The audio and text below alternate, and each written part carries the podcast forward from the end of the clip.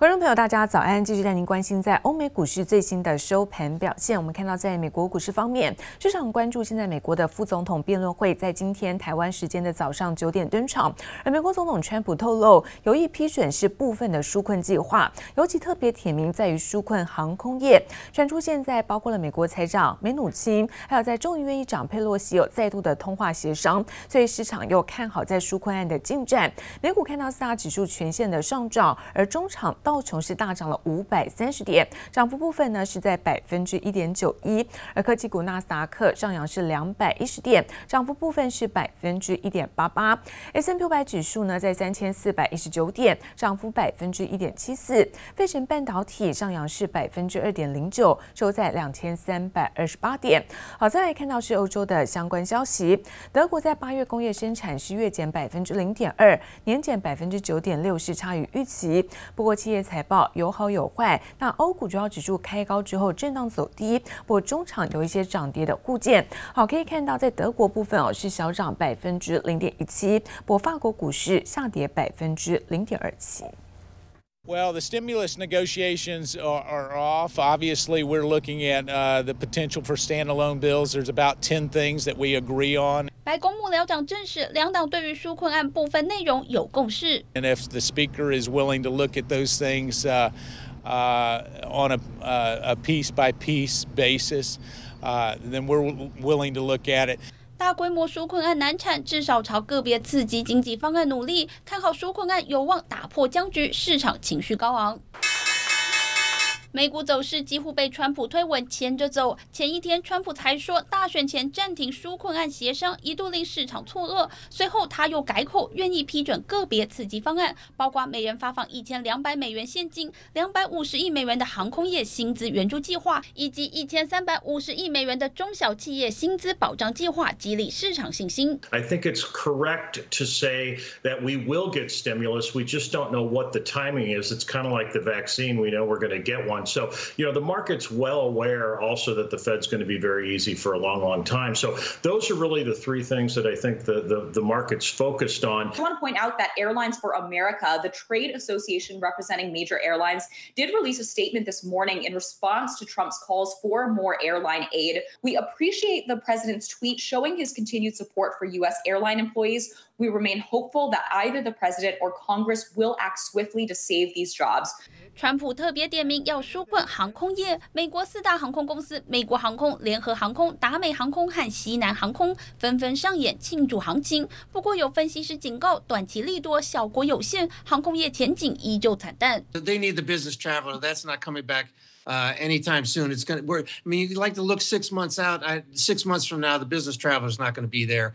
国际航空运输协会坦言，航空业遭到新冠肺炎疫情重创，航空公司都在烧钱苦撑。在今年下半年，预计将在消耗七千七百亿美元现金。若没有政府的纾困支持，恐怕还将有更多航空公司宣告破产。记者王新辉、陈一凡综合报道。而距离在英国的正式脱欧现在只剩下不到三个月，那英国的包括像是欧盟的谈判代表，昨天也重新展开了磋商，就是希望可以在下周的十五号欧盟峰会前来取得相关共识。不过现在首相强森呢态度强硬，不但说要推行争议的内部市场法案，还放话说如果在下周没有达成共识，可能会退出相关谈判。Can I urge the Prime Minister to hold firm and to commit to protecting Northern Ireland's place within the internal market of the United Kingdom？英国正式脱欧进入倒数计时，英国首相强生态度依旧平静而且坚定。And I'm sure his words will have uh, been heard loud and clear with our friends on the in in Brussels. Uh, but just in case uh, they haven't, of course, we have uh, the excellent uh, UK internal market bill uh, to prevent such barriers from arising. 周三，欧盟与英国代表重启谈判，预计将连开三天到周五，力拼在十月十五日前达成协议。强生态度强硬表示，英国明年一月一日起就会正式脱离欧盟，政府还将会收回资金，还有边界以及相关法律的控制权。对于脱欧势在必行，甚至不惜无协议脱欧。What we're not going to do is sign up to a deal that allows continued control of the ECJ or does over Britain's fisheries or anything else like that. So We are only going to sign up for a deal that is right for Britain. 脱欧谈判卡关，最大的问题就出在边界贸易管辖、渔权以及争端解决方式还没有取得共识。财经媒体彭博报道，强生放话，如果下周没有达成协议，可能就会直接退出谈判。If this is not the case, we will be in the no deal territory. Given that we are less than 100 days away from this date, We cannot exclude this scenario. 就怕英国无协议脱欧，欧盟已经准备好拉长战线。不过，欧盟二十七国领袖将于下周十五号、十六号两天举行峰会。英国力拼在十月十五号前完成协议，所剩时间有限。杰尼伯里、巧清综合报道。而台币的升值趋势暂时看到总算是有踩刹车的迹象。那昨天呢，台币中场收在二十八点九六元，中场小贬了零点五分，终结了连五升。我们看到央行加大主升的力道，也让台币收贬。那汇银人士解读说，央行回应外界，包括呢将会持续来关注汇率的最新走势。新台币一举突破杨金龙防线二十九元关卡后，七号盘中持续强升，最高来到二十八点七三三元，升幅超过一点五角。但央行尾盘再度进场调节，也让台币收盘小贬零点五分，收在二十八点九六五元，终结连五升。央行为了阻升汇率苦战热钱，当然也让外汇存底连续十五个月创下新高。增加变动的因素有：一、外汇存底投资应用收益；二、欧元等货币对美元贬值，以该等货币持有之外汇折成美元后，金额减少。三、资金大量进出，本行为维持外汇市场秩序进场调节。央行公布九月外汇存底来到四千九百九十五点九八亿美元，逼近五千亿大关，月增十四点二九亿美元，续创历史新高。截至九月底，外资持有合计四千八百九十亿美元，约当外汇存底的百分之九十八。央行不会严进场调节汇率，因为资金具有汇入导致外汇市场波动大，也是九月外汇存底增加的主因之一。新台币汇率原则上是由外汇市场供需决定，但是如果若有资金大量进出，导致汇率过度波动或失去变动的时候，我们央行会本于职职责进场调节。哦。而且这调解是有时候是双向的，因为有进有出嘛，以维护外汇市场的秩序，并维持新台币的相对稳定。哦，这是我们一贯的这个汇率政策。外汇局强调维持市场秩序，台币周三总算收贬，也让汇银人士解读央行回应电子业与经济部有在注意汇率问题。不过路透对外汇专家所做的调查显示，国际汇市短期内将随着美国总统选情而剧烈震荡。预期美元短中期将偏强，但未来一年间仍看贬。其中近百分之七十五受访者认为美元升势不会超过三个月，近百分之二十五认为美元升势已经结束。央行要力守汇率防线，恐怕还得步步为营。记者叶玉玲、王慧煌台北采访报道。而国际货币基金 IMF 在六月的时候预测，在今年全球的 GDP 将会是萎缩百分之四点九。不过第二季跟第三季经济表现是优于预期，也让国际货币基金预估将会上调在今年的全年 GDP 预估。那经济回温也反映在台湾的九月份的出口，这一次看到出口金额是高达了三百零七点一亿美元，创下历年来的次高纪录。随着疫情趋缓，全球弥漫复苏氛围，不止欧美街头恢复往日人潮，餐厅也重新开门大吉，也让国际货币基金 IMF 总裁乔治艾娃最新表示，在各国政府砸钱救市下，全球经济比六月算是逐渐挥别阴霾，因此 IMF 将小幅上调二零二零年全球 GDP 的预期。不过，他也警告，距离危机解除还很远。经济复苏仍是漫漫长路。这是基于整个在整个货币政策刺激的一个情况之下，并不是实质呃经济上面的一个复苏。因为我们看到就是在欧美的疫情的部分还是相当严峻。如果欧美的疫情在后续能够得到控制的话，那么可能后续的一个经济数据来讲的话，会有一个比较好的表现。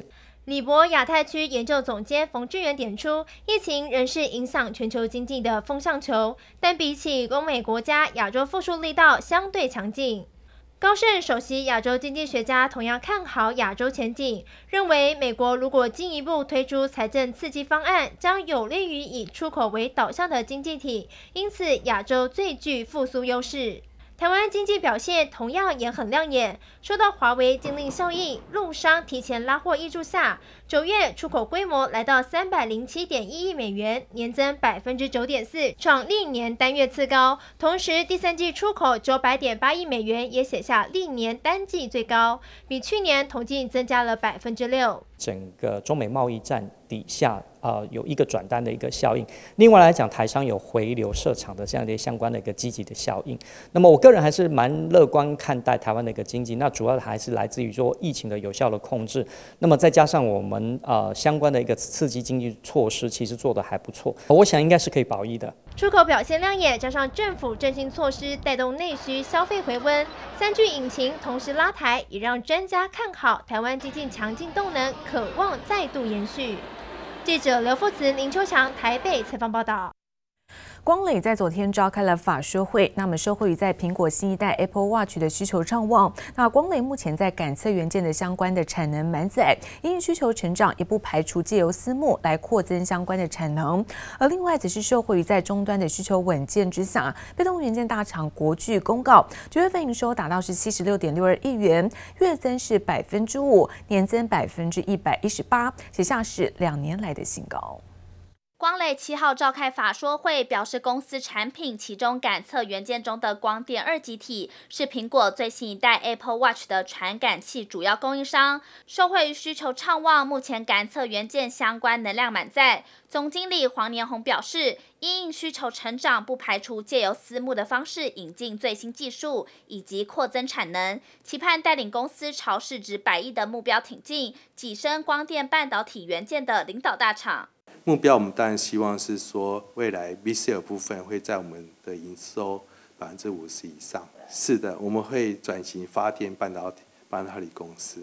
第二部分是 P PD 部分，就感测元件。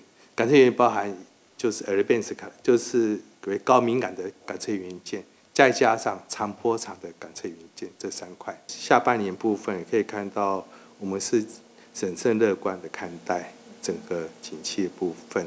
受惠于终端需求稳健和生产厂区产能逐步改善，被动元件大厂国巨七号公告，九月营收七十六点六十二亿元，月增百分之五，写下两年来新高。第三季由于合并美国基美，推升营收来到历史次高。第三季营收两百一十九点六十七亿元，年增百分之一百一十三。前九月营收甚至超越去年全年。国巨表示，公司 MLCC 产能利用率已提升到八成，因下游需求稳定增加，第四季营运呈现正面看待。展望未来三到五年，将积极在台湾设厂投资，持续聚焦高单价和高毛利利基型产品。另一家被动元件大厂黄新科七号公告，九月营收月营收三十五点六十三亿元，月增百分之四点五；第三季营收一百零三点三十一亿元，季增百分之十七点七。较去年同期显著成长，睽违七季单季终于重返百亿元。展望下半年营运表现，华新科表示，五 G 基地台和智慧手机以及电脑等产品将推动下半年的营运成长。记忆体控制晶片厂全联七号公告，九月营收四十三点四十一亿元，月增近百分之十六，近半年来新高。前九月累计营收三百五十六点五十六亿元，创下历年同期新高。全联表示，在购物旺季加上新款游戏机上市的带动下，客户积极备货，持续挹注下半年的营运动能。全联 PC Gen 4 SSD 储存方案成功导入游戏机平台，客户端也陆续铺货，甚至追加订单，为接下来的新机上市做准备。未来营运贡献可期。记者综合报道。